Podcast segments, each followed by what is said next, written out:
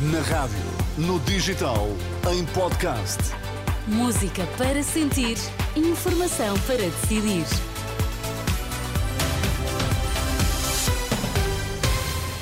Notícias para ouvir agora na Renascença. Começamos pelos títulos em destaque nesta edição da UMA. Boa noite. Esta quinta-feira volta a ser dia de greve nos comboios. PCP e Bloco não se mostraram interessados na compra de ações do CTT alegadamente para viabilizar um orçamento de Estado.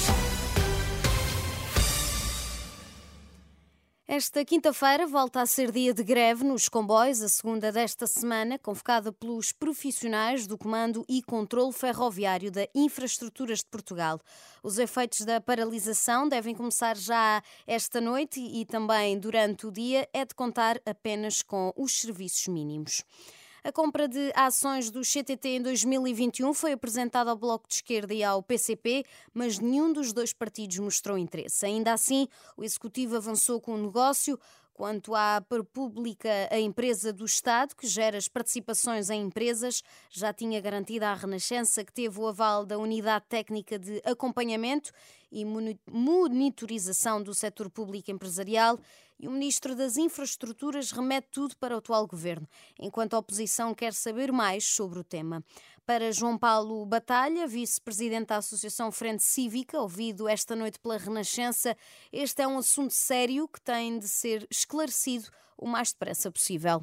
Porque há aqui uma suspeita de que eh, o governo tenha andado a negociar a aprovação dos orçamentos através eh, de negócios de compra de ações de empresas privadas sem dizer nada a ninguém. E, portanto, isto mostra não só, eh, neste caso, o uso da par pública como uma espécie de porquinho mealheiro para comprar maiorias parlamentares, mas levanta também aqui potenciais problemas até de manipulação do mercado e que, na condução deste negócio, se tenha criado oportunidades para algumas pessoas, sabendo desta combinação e dos efeitos que poderia ter eh, nos preços das ações do CTT, poder até ter feito negócios particulares de compra de ações em bolsa. João Paulo Batalha diz ainda nestas declarações à jornalista Marisa Gonçalves que a Comissão de Mercado de Valores Mobiliários deveria pronunciar sobre este assunto a autoridade tributária deixou caducar o direito à liquidação do IMI de 2019 relativo a mais de 160 barragens em todo o país.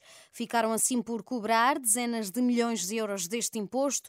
Os 10 municípios da região do Douro dizem-se particularmente lesados, de acordo com a estação de televisão SIC.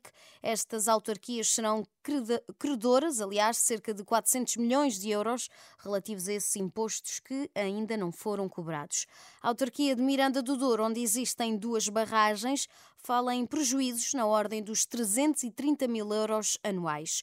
Uma situação que o vereador Vítor Bernardo, com o pelouro da Divisão Administrativa e Financeira, diz à Renascença ser incompreensível. Para mim é ininteligível, eu não compreendo, e nem o, nem o cidadão normal que paga impostos normais compreende uma situação destas. Como lhe disse, e as pessoas já perceberam isto há muito tempo, são sempre os mesmos prejudicados, somos nós, o povo, o contribuinte, uh, normal, e são sempre os mesmos beneficiados neste, neste emaranhado e nesta nebulosa de acontecimentos uh, com referência ao imposto municipal sobre imóveis, já não falando no famigerado negócio da venda das seis barragens de Douro.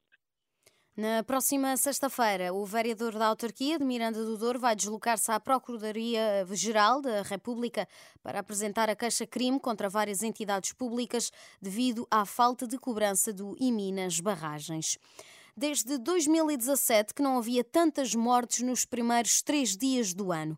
Depois de o dia de Natal do ano passado ter sido aquele que maior mortalidade teve nos últimos dez anos, o arranque do ano 2024 também tem sido marcado por números bastante elevados em Portugal. Segundo os dados do Sistema de, Informa de Informação de Mortalidade, baseado no Registro Eletrónico de Certidões de Óbito, no dia 1 de janeiro morreram 480 pessoas, ontem foram 510 e esta quarta-feira, até agora, morreram 427 pessoas. Ao todo, 1.417 óbitos nos primeiros três dias deste ano, um número que não era visto desde 2017 e que nem foi atingido durante a pandemia da Covid. Segundo números explicados pela elevada incidência de gripe, sobretudo do tipo A, e por mais casos de Covid.